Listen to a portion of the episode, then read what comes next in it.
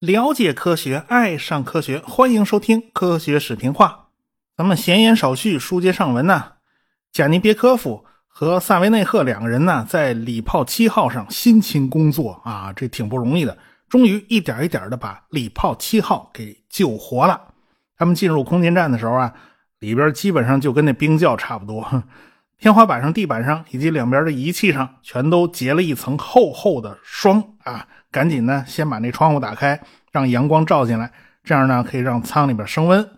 到了六月十号，他们就用联盟号的动力来调整整个空间站的姿态，让太阳能电池板对着太阳，这个电力系统呢就开始恢复了。一共八个电池组坏了两个，另外六个没电了，需要充电，所以他们花了两天时间啊给电池充电，基本上呢就充足了。起码呢，现在有了足够的电力，有了电，很多事就好办了。礼炮七号上的环境开始逐渐的恢复正常，温度开始回升。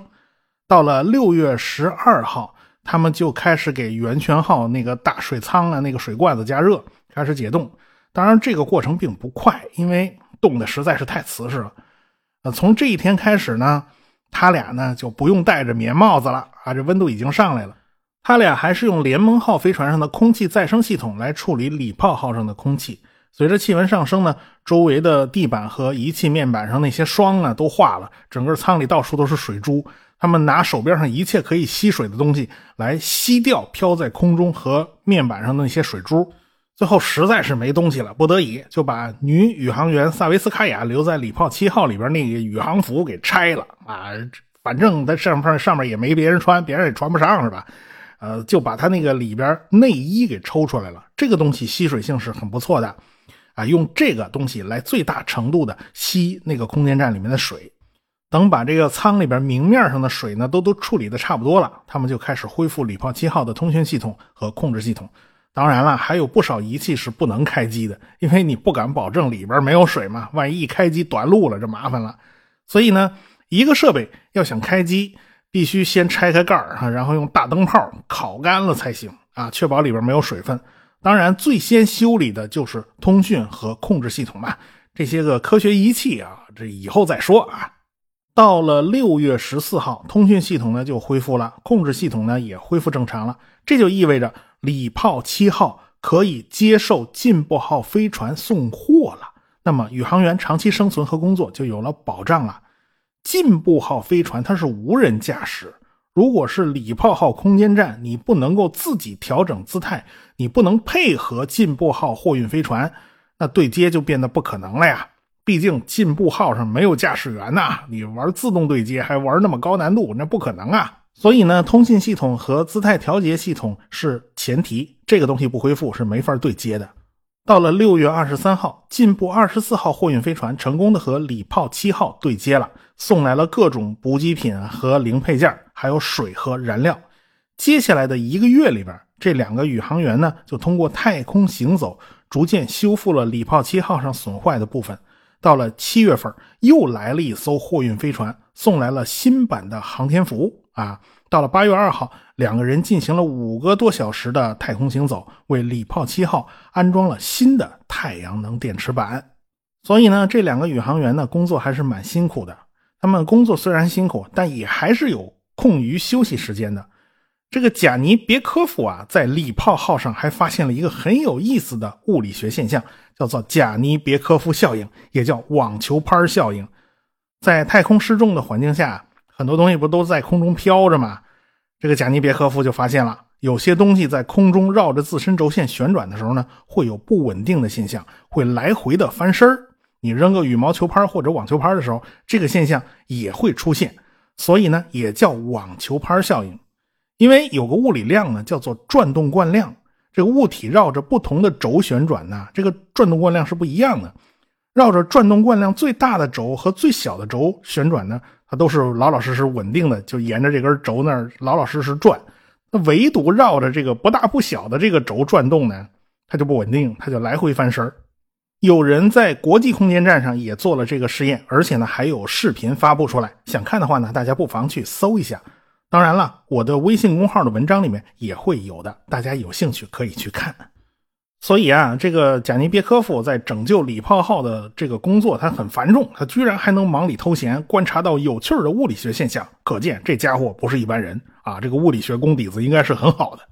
到了九月十八号，联盟 T 十四号飞船成功的和礼炮号对接了啊，送来了瓦苏廷、格列奇科和沃尔科夫三个宇航员。这下呢，礼炮号上凑足了五个人了啊！这个人多了就热闹嘛。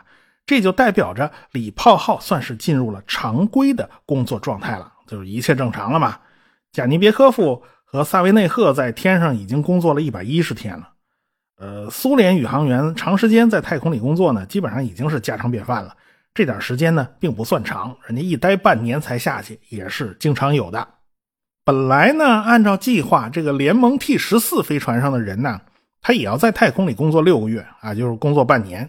但是刚上来八天，这瓦苏廷他就病了啊，前列腺出毛病了，没辙，那只能让贾尼别科夫和他一起乘坐联盟 T 十三号飞船返回地面。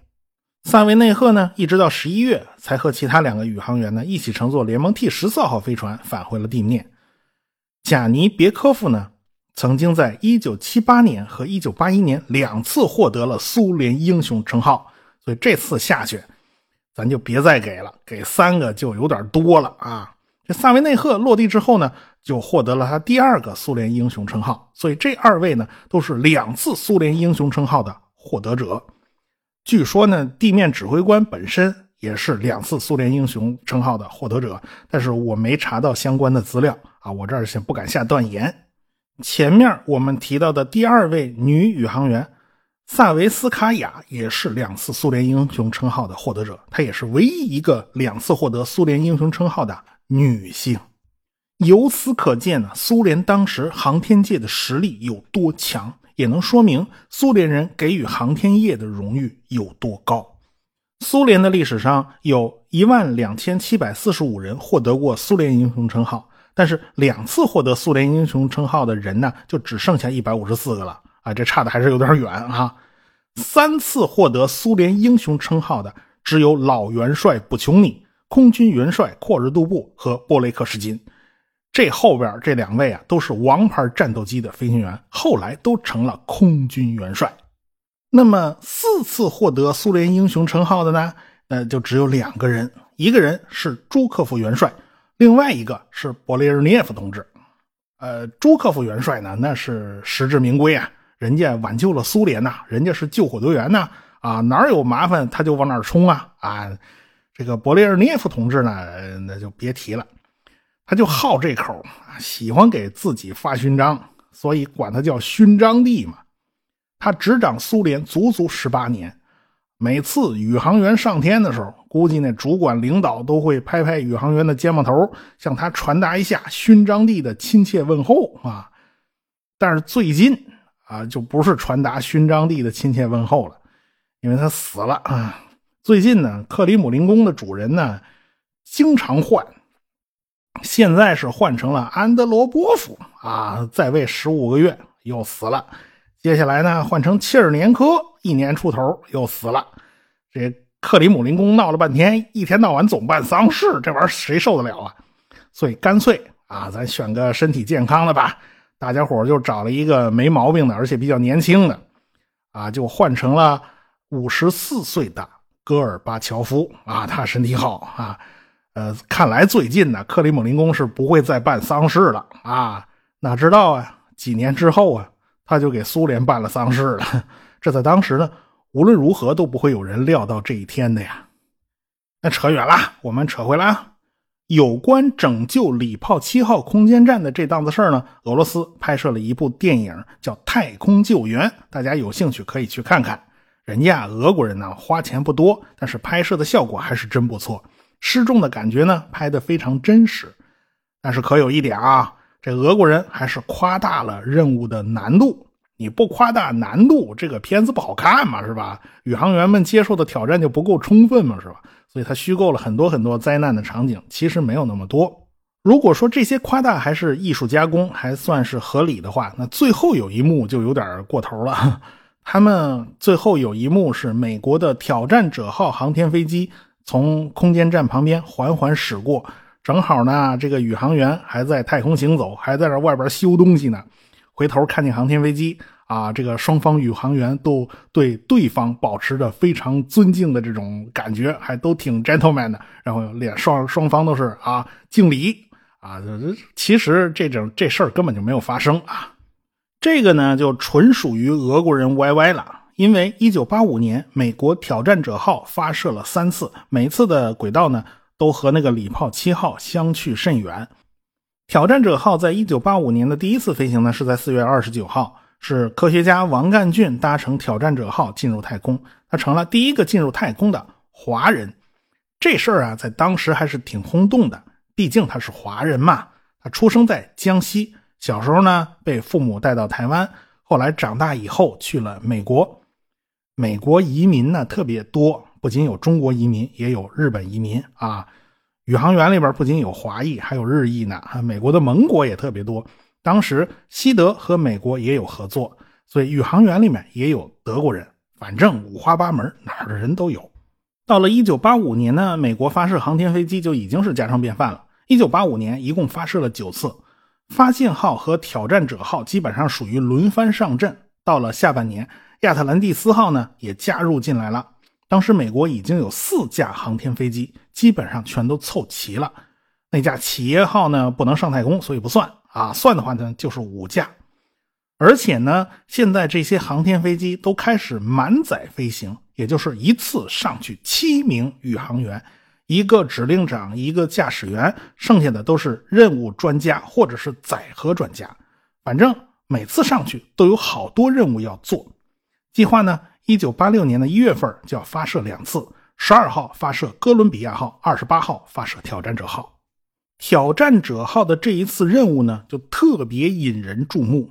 NASA 当时呢承受的资金压力也比较大，他们想通过公众的参与呢，嗯，来来获得这个更大的支持。美国国会的议员们也是要受到老百姓的民意的影响的，呃，包括总统里根也是这么想的。所以，一九八四年，美国总统亲自宣布了一个太空教师计划。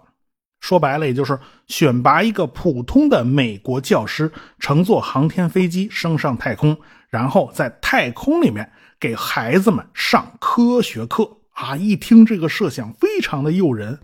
这个计划一宣布，NASA 就忙开了啊，NASA 就往下发了四万多份报名表格。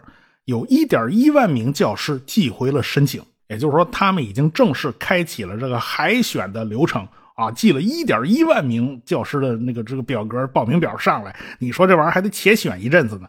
所以 NASA 实在是忙不过来，干脆就把这事儿踢给了每个州的教育部门，也就是说，每个州选出两名种子选手啊！这这个简直跟选联邦参议员差不多了，这是联邦参议员也是每周两个。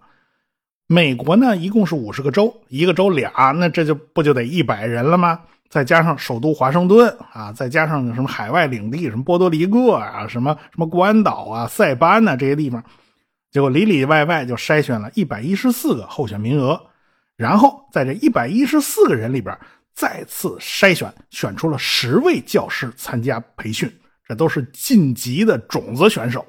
NASA 和每个州的教育部门是连海选带培训，是花了相当长的时间的，足足花了一年时间。也就是说，整个1985年也就这么过去了。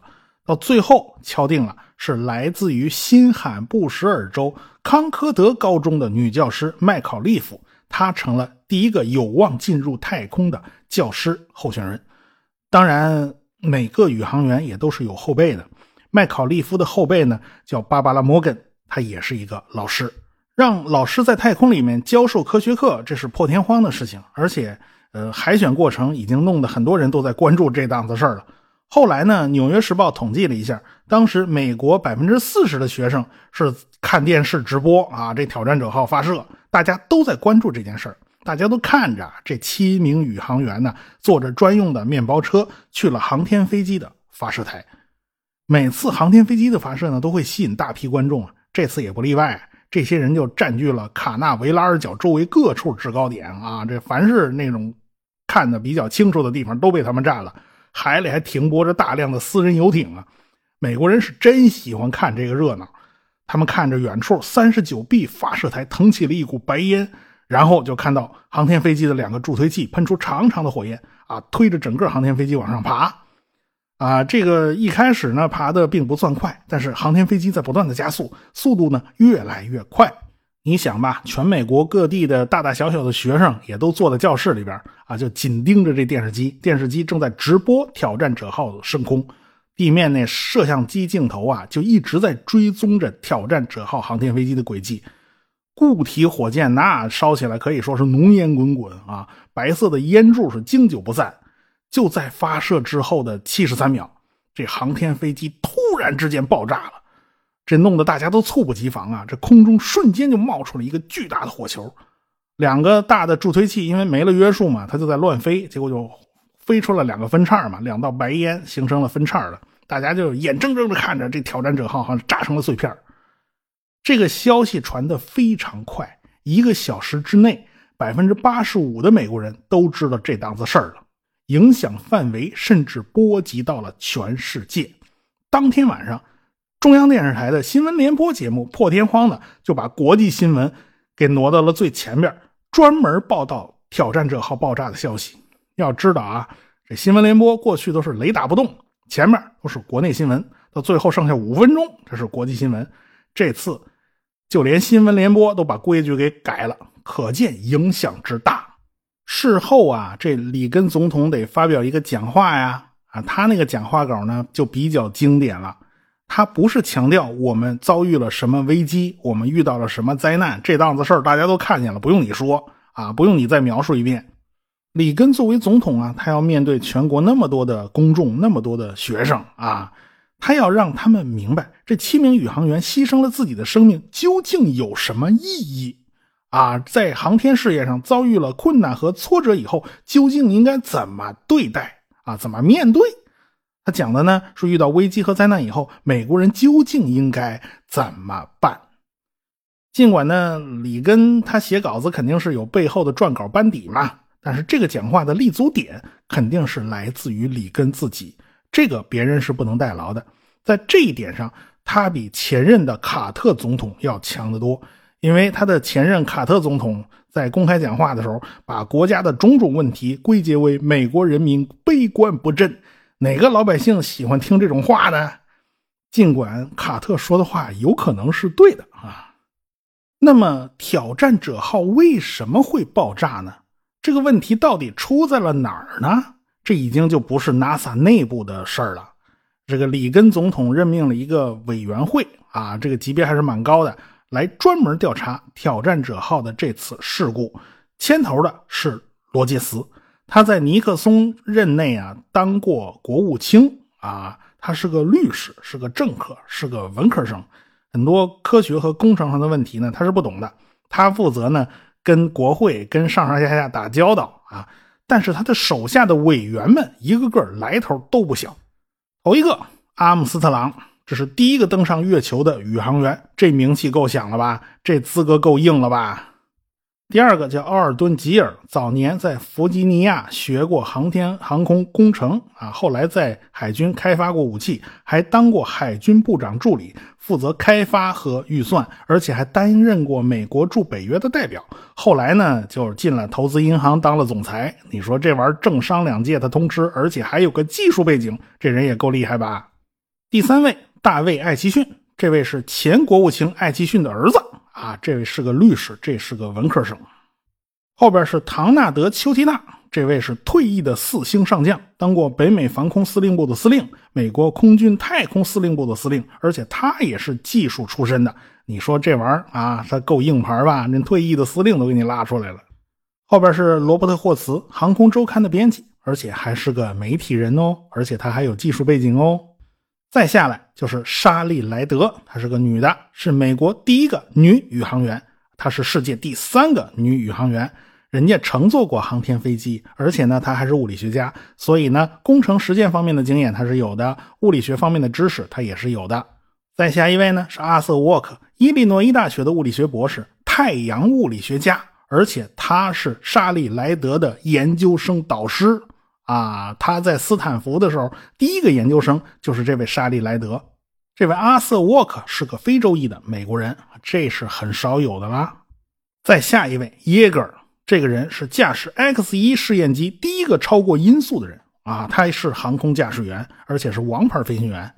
再下来尤金科夫特，航空专家，麻省理工的博士，空军的首席科学家，哎，人家这个资格也够了。接下来这老头啊，叫约瑟夫·萨特，波音公司的工程师。波音747就是他的杰作，他号称叫波音747之父啊。这老头很厉害。接下来是阿尔伯特·惠尔伦，休斯飞机公司副总裁，这牌子也够硬了啊。他们都是防务承包商的代表。再下来，罗伯特·拉尔梅曾经在洛克希德公司当工程师，后来去了环球航空，成了技术开发副总裁，这都是高管啊，都是业内人士。最后一个也是最特别的啊，就是那个有趣的灵魂，著名物理学家、诺奖得主理查德·费曼啊，这人算凑齐了。由此可见，这个调查委员会的阵容可是够豪华的。就这个费曼的身份和脾气，跟这个委员会其他人呢，他是搭不上啊，他格格不入。所以费曼呢就没少跟他们吵架。他怎么会趟这个浑水呢？凑这个热闹呢？呃，就是这个家伙对最终解开挑战者号爆炸之谜起到了非常重要的作用。到底是怎么回事呢？我们下回再说。科学声音。